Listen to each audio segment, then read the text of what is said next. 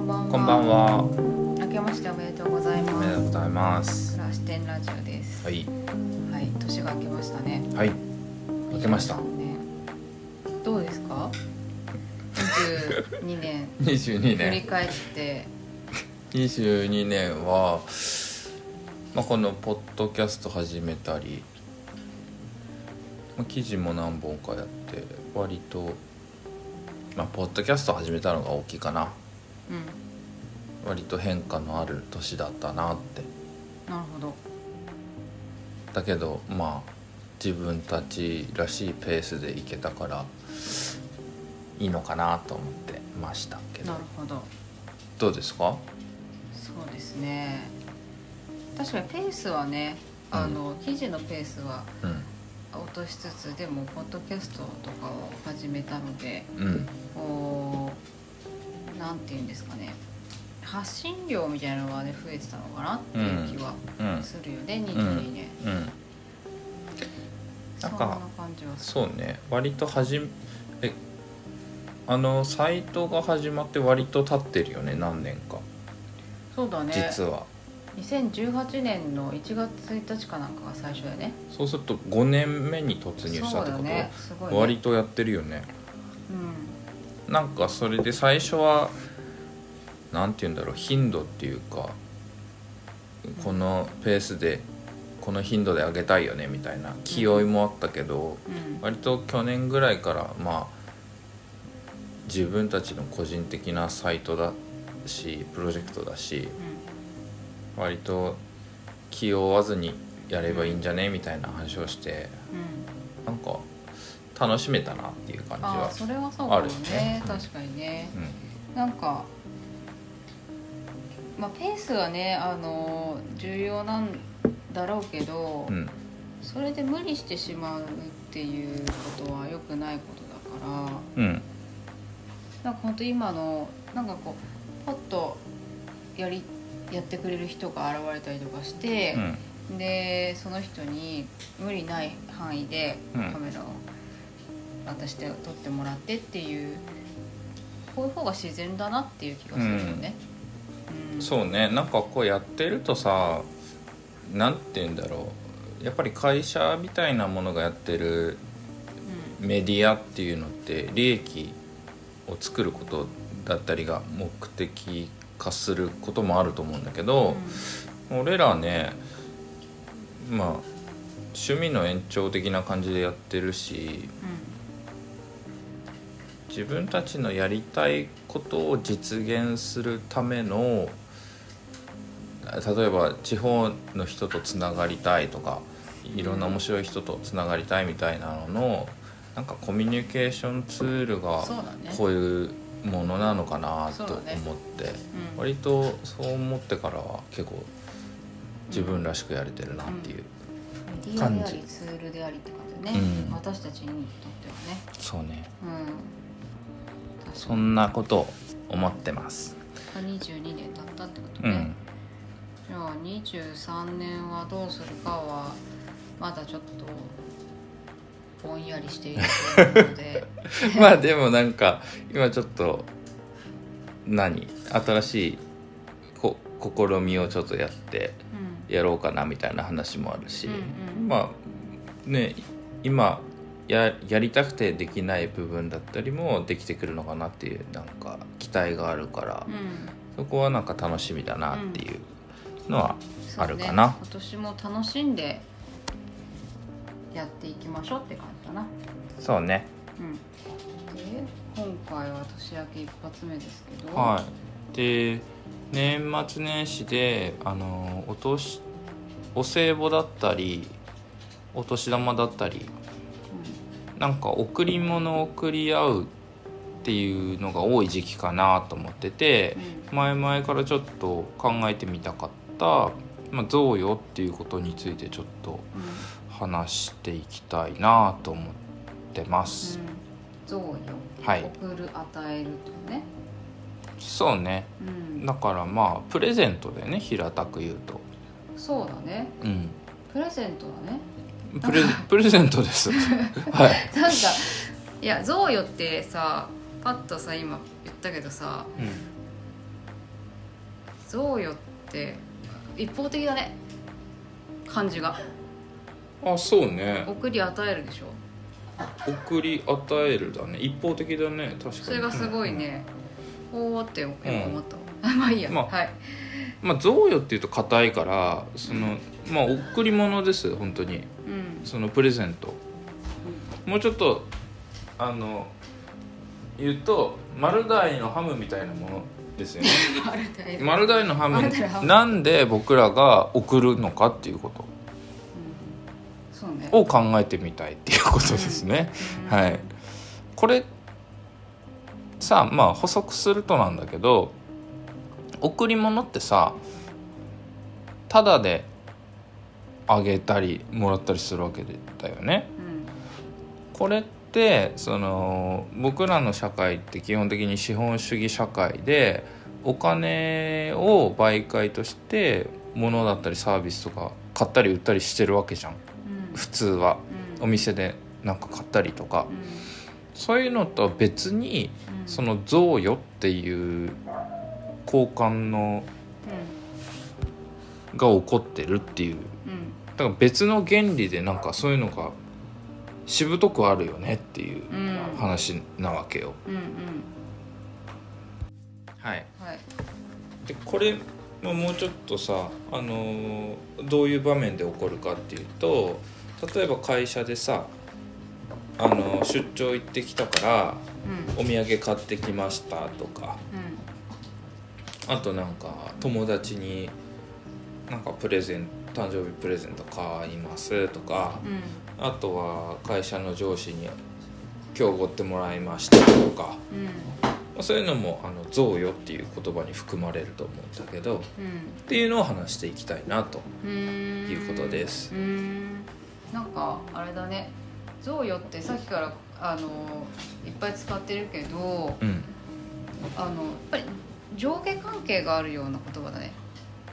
そこう交換さっき言ってたさううん物とかさサービスとかってさおうん金を媒介としてるけどさ、うんそれってさ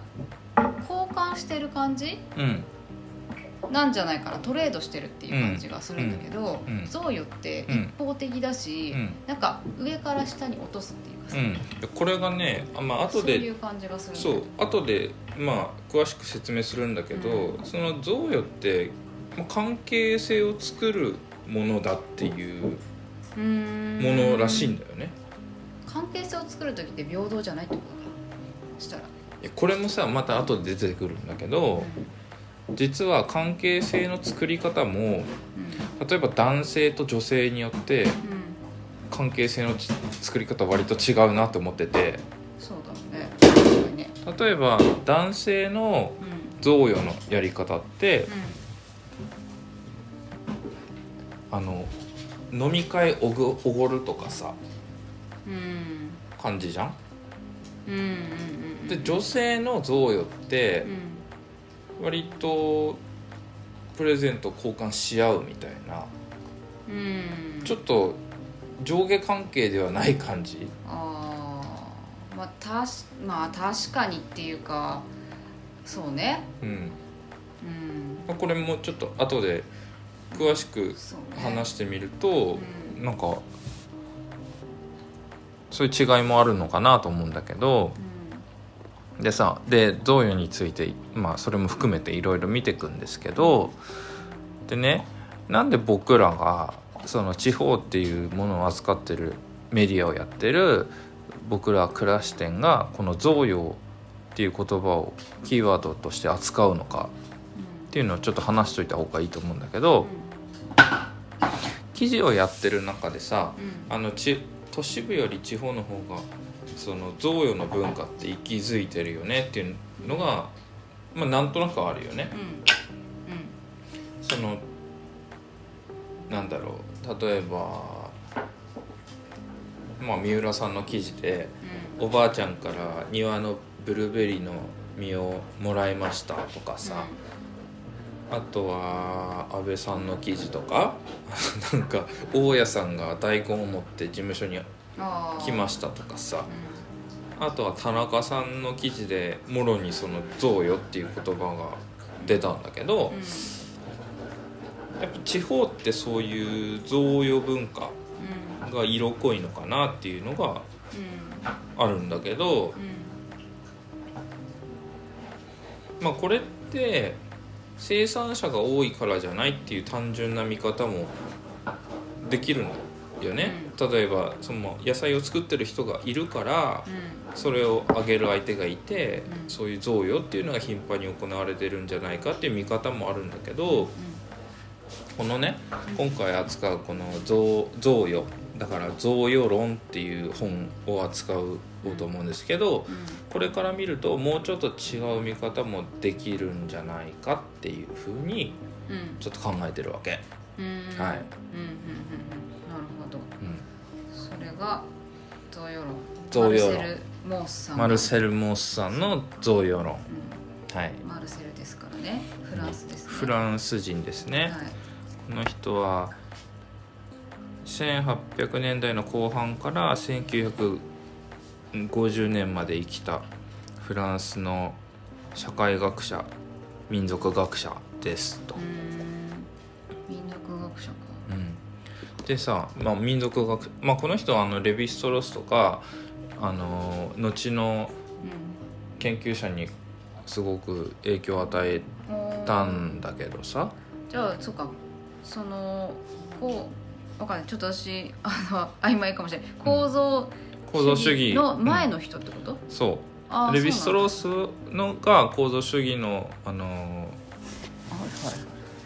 本を書くときにこのマルセル・モースの贈与論だとかを、うんあのすごく参考にしたっていうかいうふうに言ってるんだよね。へーでもろに出てくるしそのあの交換みたいな概念が、はいはいはいレヴィ・ストロースの本にもね。へうーんあなるほどねうん、結構前の人なのかそうねだからうんちょっと前だよね。へえ、でさこのマルセル・モース何したかっていうとさうんだからさっき言ったその俺らはププレゼント交換し合ったりしてるけどうこれ何のためにやってんのって思ったわけよ。んでさそのそれを調べるために世界のいら世界中のいろんなところでうんうん特に未開社会においてう贈与っていうのがどう行われてるかっていうのを調べまくったと。んうんいう本なんですけど、うんこれまとめてる本なんだけどう、んでいろんな事例が書いてあるんだけどねこれマルセル・モースが言ってるのは、僕らはプレゼン僕ら現代的な感覚ではそのプレゼントあげるって自発的な行為だと思ってるじゃんだから丸大のハムをさ食べたいだろうから僕は自発的にあの人に送るみたいな、喜んでほしいからただ送ってるみたいなそうねそあんとあれかもね、そのしやっぱでも習慣っぽい感じはするよね、うんマルセルハマになっちゃう とやっぱりハムの人っていうのが、うんそのお歳暮の時期に CM が流される、お歳暮にうんはハムをプレゼントするものだっていう習慣みたいなうん感じになるから、まあ、自発的っていうか、うプログラムされてる感じはするん、まあそれもあるよねだけどさそのマルセル・モスが言うにはこの贈与っていうのはあのーある種の呪いだっていうわけようんネガティブな側面を持ってるよねっていうわけ、うんまあ、プログラミングみたいな感じだなって考えると、うん呪いかもしれないなっていう気持ちにもなるけどね、だから贈与を与える側も与えられる側もある種義務感で行ってるっていうかさうんことをまあ言うそうでしょうね言うんだけどさ、うん今のは習慣がそうだ義務感うん、うんだからなんていうのただ贈り物を贈られてただちゃ単純にハッピーっていう気持ちではないよねっていう言うわけようんうんこれねマオリのあの事例を出すんだけどここであの贈られたものの例っていうわけうんっていうのがあるよっていうわけうんうんそれ何かっていうと贈るものにはあの霊みたいな呪いみたいなものがついててそのあげた人がねうんもらったままそこにずっと置いておくとうんその人呪われてしまうよっていううんうんうんのがあるわけうんうんうんだからそのもろもらった人はどうすれば呪われないかっていうとまたどっかにうん贈与しなきゃいけないそれによってまあなんていうの次元爆弾ゲームみたいなもんだよねうんう、ん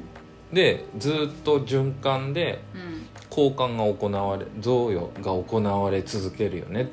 うーんだからその呪いまあマオリの人はその送られたものの霊をうんそもらったままに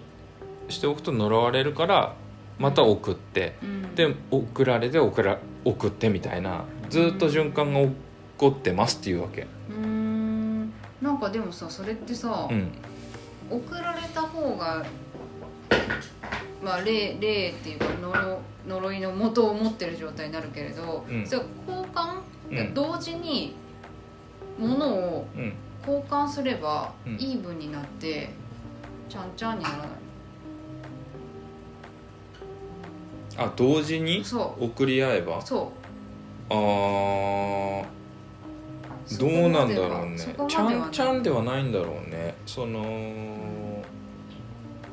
例えばね、うんあの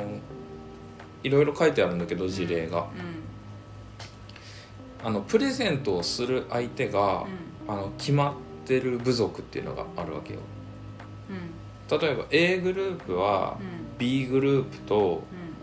交換をし続けなさいっていう風なしきたりがあるのなぜかうんうんだからそこで交換し合うんだけど、うん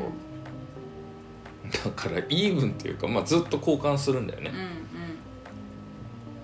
だけどああまあそういうことうんうんだからマオリでは一応その送られたもののうんに霊がついてるから、うんその循環をしなきゃいけないっていう謎のしきたりがあるとうんだからそのマオリの人たちはなぜか分からんけど霊がついてるらしいからうんうんうんうん交換をしてるんだよねうんうんうん理由は多分分かってないと思うんだけど、だけどねそもらいっのぱじゃないってことだねもらいっぱにはできないようにうん社会が仕組社会の仕組みがなってるんだとうんうんいうわけよだけど、まあ、これってさうんうんあのー僕らのさ現代の社会においてもさなんかお歳暮もらうとさなんかちょっと返さなきゃいけないんじゃないかみたいなさ重苦しさってまあああるじゃん。うんあるねだったりさそのただより高いものはないみたいな言葉もあるようにさなんとなくただハッピーっていうものではないよね。うん、うん、まあ送り合うっていう感じやっぱ交換じゃないけど、うん送られたら送り返すっていうこう、交換のことがあるから、うんもらったらハッピーだけど、んやらなきゃならないっていう義務感がはと同時に発生する発って生いうしのは、するようね。ん、あるよね、うん、だから、まあ、その感覚をそのマオリの人たちがその霊って言ってるっていううんふうにおあの考えるとうんうんまあ、ちょっとイメージしやすいかなと思うんだけど、でこのマオリの例みたいに世界中の例を見ていくわけようそうするとやっぱりどこでもねそのそういう文化だったり風習があるのん送り合うみたいなうんうんそれ見てってマルセルもさ何のためにこれしてるのかっていう考察に移るんだけどさ、これ結局争いを避けるためにしうんこういうことしてますよねっていうのうんうんつまり関係性を作るためにうん戦争じゃなくて交易をしてうんうん協力し合う仲間として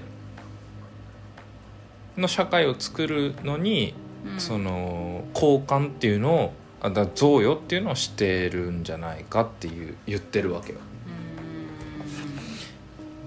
うんだから送り合うってさあんまり意味ないよねだからなんていうの送ったら送りかえあもらったらもまたあげ返さなきゃいけないからさうん結局お金かかるじゃんうんうん自分で買うのと同じだよねつまり、まあそうねそうねうんうんだからわざわざ人にあげてるわけでしょうそれがその関係性を作るためだじゃないかっていう点だよねんうんマルセル・モースはうんうんうんうんうんまあ確かに人にあげないでもいいからねなんていいういいいよね別のうに、んその人間が生きていく中でのうん、あの所作としては変だよねなんかちょっとうんなん不か不思議だよそうだねね例えばさえっとなんだ動物とかあのうん昆虫とかでもさ、うんあの自分のえっと例えば花がうんめちゃめちゃ、あのいい匂いを出してうん昆虫を誘って、まあこれ贈与という形になるかどうかちょっとあれなんだけれども、うまんあ何かこう差し出すわけじゃない。うん昆虫に対してう、んでそれに対してはその人のあその人でその花の花粉をその昆虫があの持って帰ってうんいろんなところにばらまいてほしいかうら、んでそれはあの生存戦略みたいなことじゃんはいはいはだからあの、まあ、本能的というか、自分のその性性というかその種の種が流らえていくためには、うん結構必要なプログラムされたものだっていう感じいははいする、はけどいはいまあでも争いを起こさないようにするっていうことをだ生き絶えないようにするその種族が。うんはいはいあって考えたらもう生存戦略なのか。えっとねそれうんは、多分言ってるのはう物々交換だよねん、ああまあ物々交換。人類はうんあだからマルセル・モースのマルセル・モースのっていうかこういうね贈与っていう考えがうん出てくる前はうんそもそもうんうん、物々交換が始まりだよねって思ってたの始まり何年始まりだその交易あ交易のんああはいの始まりってはい物々交換だよねって思ってたのはいだから A のグループでは生産できないものらを B のグループからもらううんだから A のグループが例えば陸の種族だとしたら海の魚とかをもらって山のキノコとかをあげるみたいな物々交換うんがうんのためにこういうことしてるんじゃないかって思ってたんだけどいやうんマルセル・モースは違くてあ争いを避けるためのコミュニケーションとして贈与をしてんだよって言ったわけ。ーあーなるほどうんああはいはいはいなるほどね、なるほどうんね、うん、っていうことなんです確かにそう言われれば物々交換なのか昆虫のやつも、物々交換っぽいよねその生うん生物のその、っまあそうねそうねうんうんうんうんはいていうことなんですはいいでさこれさうん最初の話に戻るんだけどさ地方だとうんうんうん贈与の交換がいまだにさ頻繁に行われてますよねっていうまあその例あ例っていうあのじ記事とかのねそう例現代に戻ってききて俺らの記事を見ていくとさ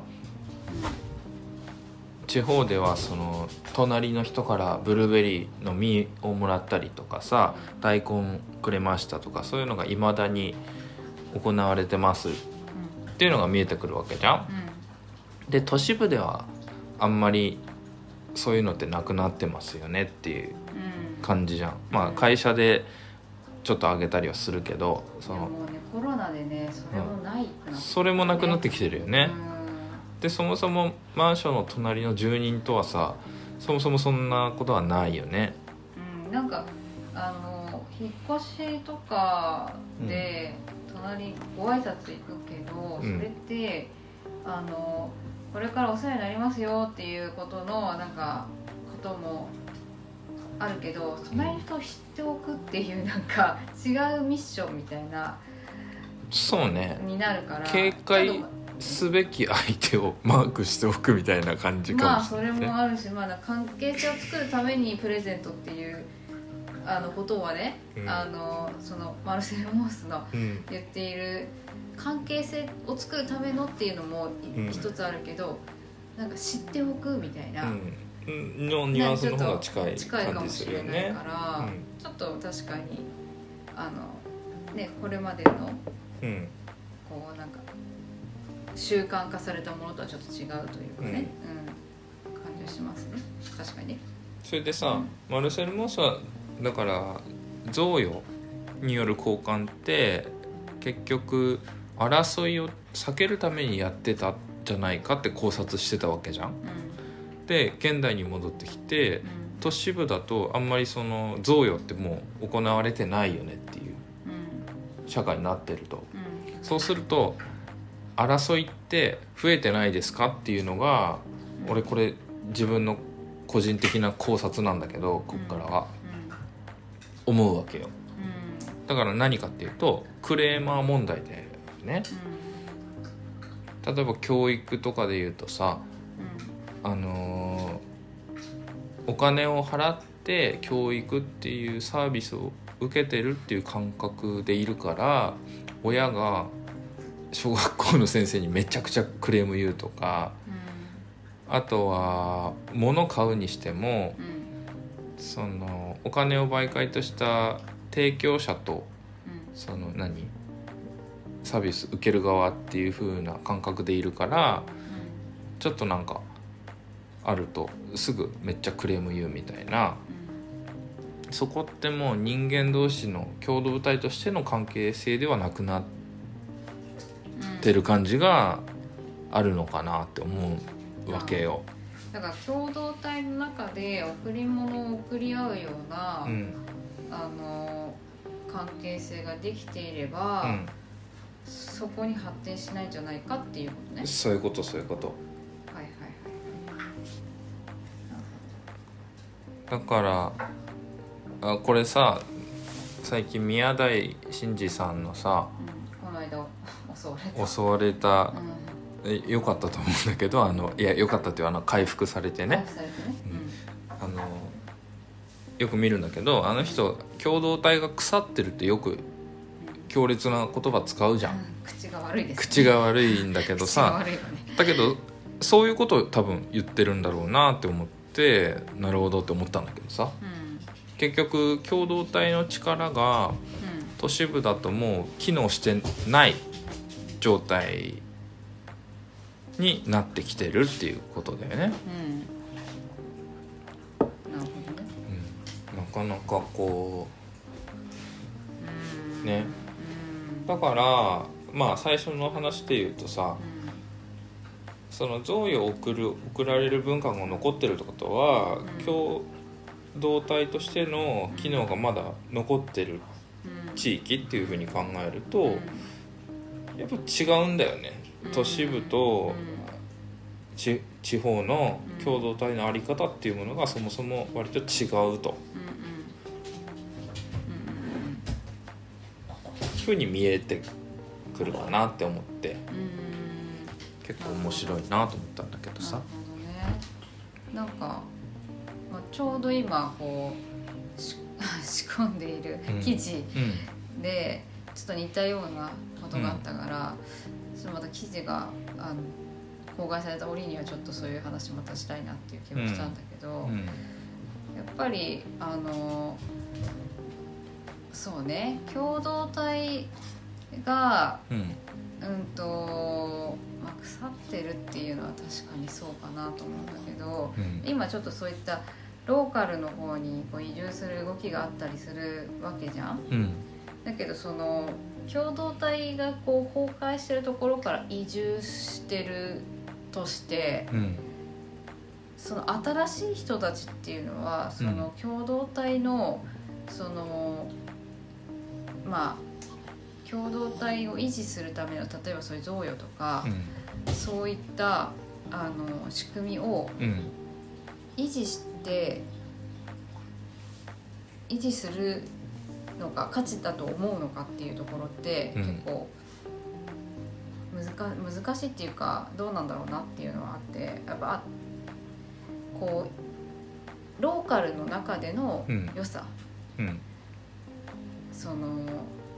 みんながこうなんていうのかなうーん活動しやすかったりとか、うんいろいろある中でう、んでこういろんなことができたりとかもするし、うん人の顔が見えたりとかして、うんやっぱり絆がつく、うん、作りやすいっていう形になると思うけど、うんやっぱりそういったあの昔ながらのうん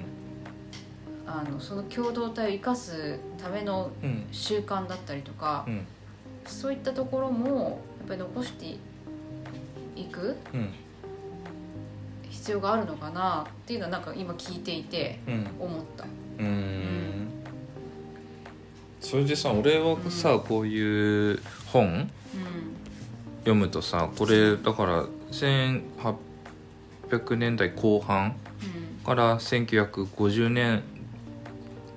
まで生きた人の書いた本だよねうんこういうの読むとさうやっぱ今の社会の変化の凄まじさみたいなものが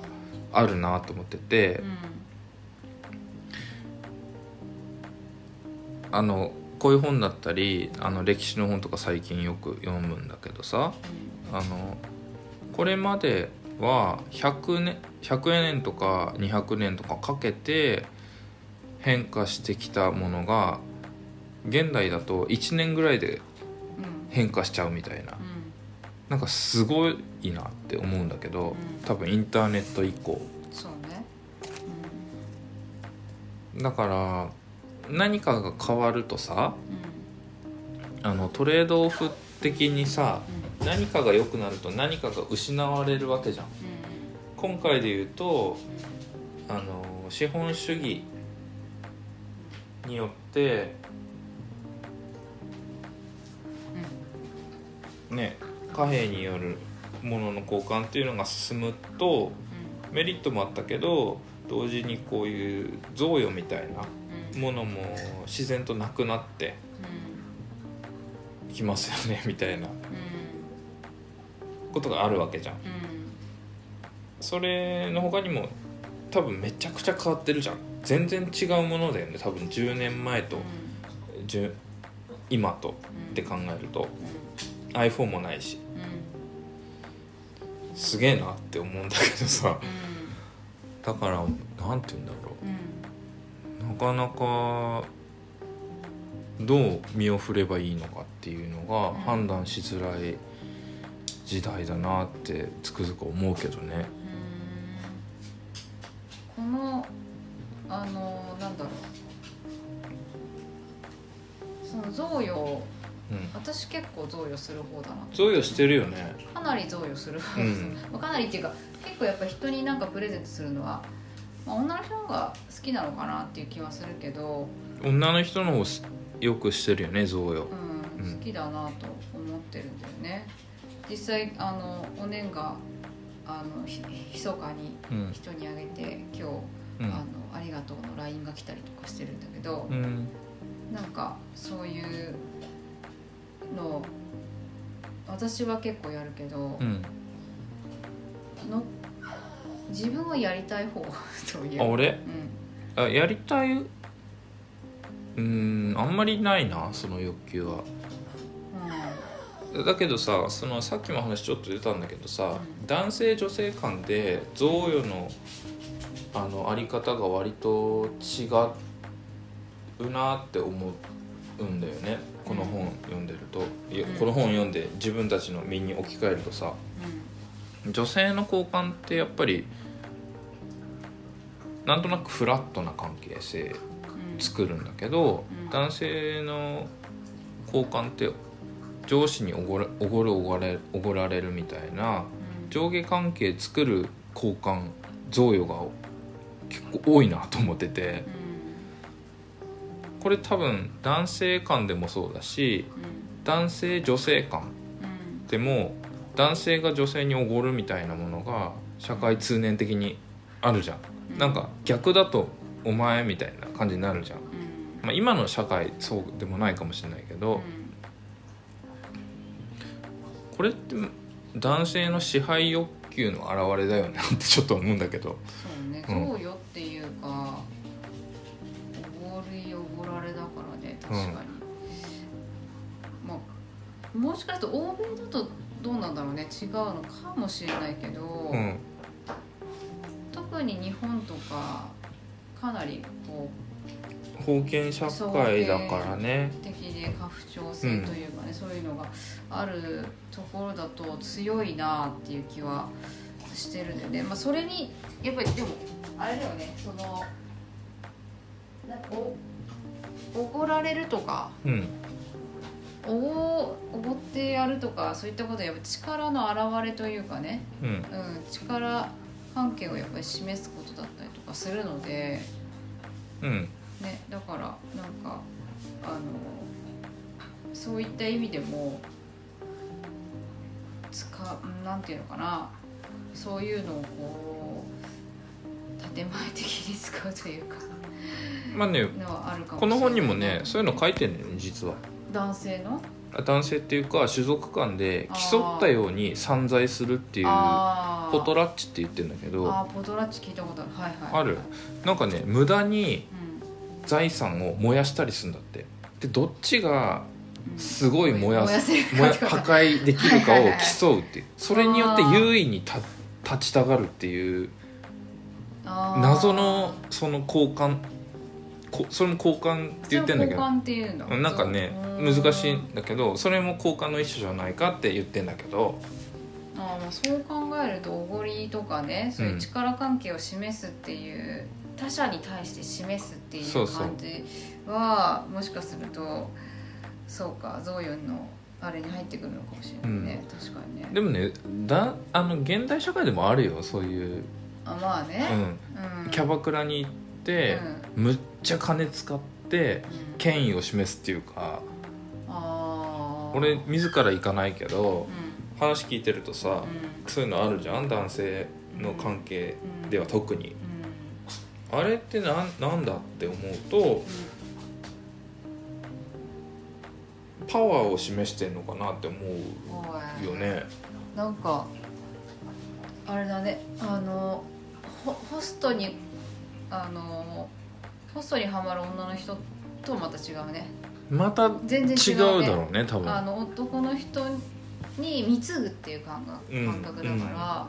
ら、推し活にマジ近い感じうかんな、うんそれが私キャバクラの方はよく分かってないけれどもしかしたらそういうこと全然違うようなことかもしれないよね、うん、まあそうね、うん確かに貢ぐっていう感覚がおごるっていう感覚と貢ぐっていう感覚は違うねうん違うね同じ確か額をつく人に対してにうん与えたとしてもう、んおごる方がうん贈与に近いそうね貢ぐまあはだから感情贈与にもいろいろあって、うんそのやり方がうんその求めるようものによってうんとかやる人の属性によって割と違うんだろうねうーん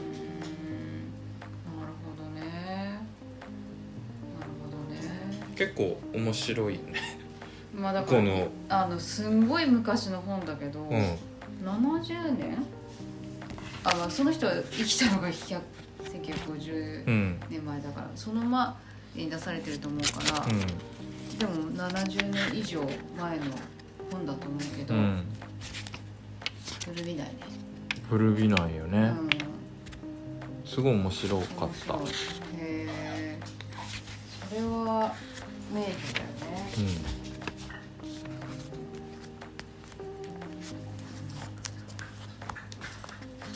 なるほどねどまあでもね、うんあれだと思うなんかあの都市はさそのさ、共同体というさん共同体っていうこうものを指し示すのがさ、うんのもう範囲を超えちゃってるじゃん人口密度的に。うんいやだからさそのさっきの話に戻るとその宮台さんは腐ってるって言うんだけどネガティブな表現だよね腐ってるっていうと共同体がだけどさそれって善悪とかあるってちょっと思ってて俺あ弱くなってるよ確かにその結びつきはねーうんだけど善悪なんてさないわけじゃん その哲学とか見ていくとうんうん勝手に判断してるわけだよねある時代の人が。うんでまた次の時代になると善って言ってたものが悪にすぐになったりするわけじゃんうだから分かんないね結局んうんだけど弱くはなってるよねまあっていう、弱くはなって絆が弱くなってる、だからいや共同体がやっぱりこう爆発的にこう特にあのね100人単位でうんうんあった集落がもう今1,000万人とかさそういった単位のさ、うんあの多分共同体、まあ、うん東京とかになるとそうなってきちゃうと思うんだけど、ってなった時にさ同じことがやっぱり維持できないよねその規模的にも規ね模的にもさ、、できないいよね、ううんん、だからそこら辺はちょっとうーんまあじゃあ全部村にするよすればいいのっていうことになっちゃうとかさうんうん、思うしだからなんかその解雇主義的な感じでさ、うん言うっていうよりかはうんじゃあその1,000万人とかにうんなっているその規模の中の、あのー中でうまく、まあ、争いも起こらないようにするための共同体のやり方なんだろうっていうふうに考えた方がかなりあの進化的っていうかさそうね考える方としてはそうだろうねそうそうそうで僕ら選択する方じゃんどっちかっていうとどこに住むかっていうのを、まあ扱ってるテーマもそうだしさそう、だけど、まあ、その人にとって良し悪しあるからさ例えばそうだよね共同体の結びつきが強いとこに住みたいですって人もいるしうんうんいやいや匿名性がないからそういうとこは嫌ですって人もいるうんけど、うんまあ、違いがかなりはっきりあるよっていうのは認識して選んだ方がなんか良さそうだよね。うんそうだねやっぱりねだからちょっと現代社会というか、とうん都会に生きてていきなしやっぱ絆のあのつながりが弱いっていうところで生まれ育っちゃった人がうん急に強いところに行った時に、うんあちょっとやっぱりこれまでなかったわみたいなことって絶対あるしうん自分にやっぱ混乱するよね。だからそこら辺っていうのはあの本当人にうんうんあの合わせてた方がいいと思うし、うんうんねだけどまあそうねあと同時に思うのはうんその人類がさ1,000年単位で作り上げてきたうん風習う贈与とかんうんそういうのすをさ何年かで解体できちゃうじゃん現代社会って、うまんあそこによる歪みもあるだろうなっていうのは、まあ、思うよね。うんその新しい仕組みで補ってあげなきゃいけないんだけど、うんうんテクノロジー優先でいっちゃうから、まあ、補いきれない部分もあるよねとは思うけどさう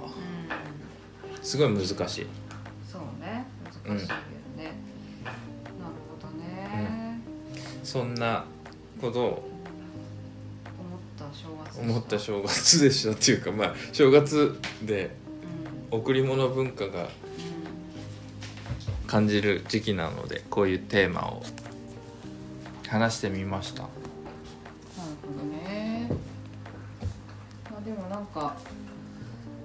そういう民族学とかやっぱり話聞くといろいろ聞きたあの知りたくなるね、そうねうん、だからそこで私たちも共通してるなと思うしあここは全然違うなと思うしそういったこうなんか気づきっていうのをうん、うん、なんかそういう本なりなんなり読んでちょっと得られたいなっていう欲求はありますね。うん、そうねうん、はい。はいそんなことでそうすねありがとうございます面白かったたまにはこうやってテーマでねうん話してみてもいいのかなと、はいじゃあいくつかねそのね記事やる中でこういうテーマってどうだろうっていうのなんかあるから、がね、なんかあるからねそ共ういう通の、点あるからうんね、ちそょうっそうとやっていけるといいかもね。そうだねあとやっぱりこうみんなあの記事やってくれた人とかでこういうこういうこう論だったりとかうんこういうものに触れてとかっていう話とかをうんをされることがあったりすると思うのでうんまたそこら辺を深掘りしていくと面白いかなと思うので、うんちょっと折を見てテーマを決めてはい話していけたらいいですねはい今年はね。はいはい、そんな感じで。そんなことで、はい、ありがとうございます。ありがとうございました。はじゃあ、また次回もい、2023年もよろしくおよ願ろいししくおま。願いしますす。はい